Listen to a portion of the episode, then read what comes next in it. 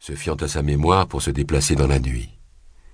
Il faisait vibrer ses larges ailes poussiéreuses, évitant les pièges des montagnes, aussi calmes que des géants endormis épaule contre épaule. Au-dessus d'eux, un ciel de velours, en dessous, le bois, très dense. Le pilote se tourna vers le passager et indiqua devant lui un énorme trou blanc au sol, semblable au cratère lumineux d'un volcan. L'hélicoptère vira dans cette direction. Ils atterrirent, au bout de sept minutes, sur l'accotement de la nationale. La route était fermée et la zone occupée par la police. Un homme en costume bleu vint accueillir le passager jusque sous les hélices, retenant avec peine sa cravate. Bienvenue, professeur. Nous vous attendions, dit-il à haute voix pour couvrir le bruit des rotors. Goran Gavila ne répondit pas. L'agent spécial Stern continua. Venez, je vous expliquerai en chemin. Ils s'engagèrent sur un sentier accidenté, laissant derrière eux le bruit de l'hélicoptère qui reprenait de l'altitude, aspiré par le ciel d'encre. La brume glissait comme un suaire, dévoilant le profil des collines. Autour, les parfums mélangés du bois étaient adoucis par l'humidité de la nuit qui remontait le long des vêtements, glissait froidement sur la peau. Cela n'a pas été simple, je vous assure. Il faut que vous voyiez de vos propres yeux. L'agent Stern précédait Goran de quelques pas en se frayant un chemin parmi les arbustes, tout en lui parlant sans le regarder. Tout a commencé ce matin vers onze heures.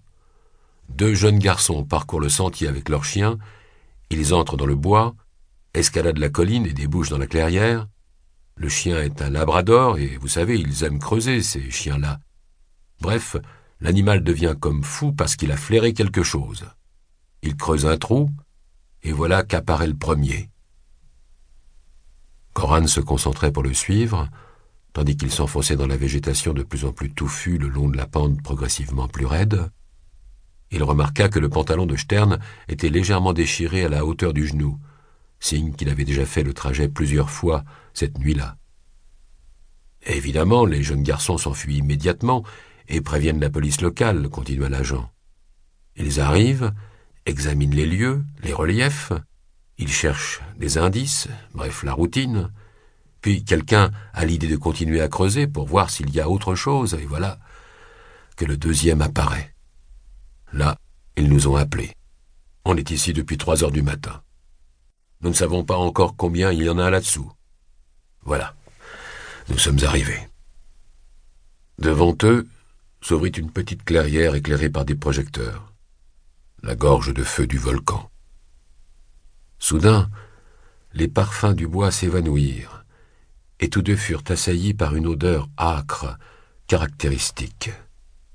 Goran leva la tête, se laissant envahir. Acide phénique.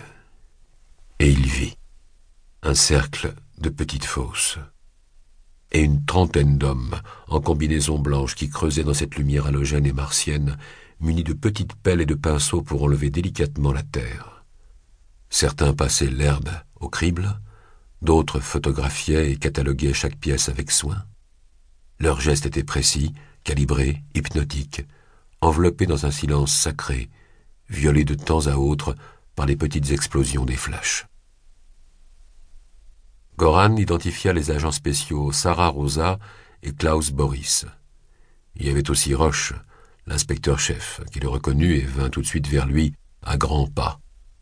Avant qu'il puisse ouvrir la bouche, le professeur le questionna. Combien? Cinq. Toutes de cinquante centimètres sur vingt et de cinquante de profondeur. D'après toi, qu'est-ce qu'on enterre dans des trous comme ça? Une chose dans chaque fosse, la même chose. Le criminologue le fixa interrogateur.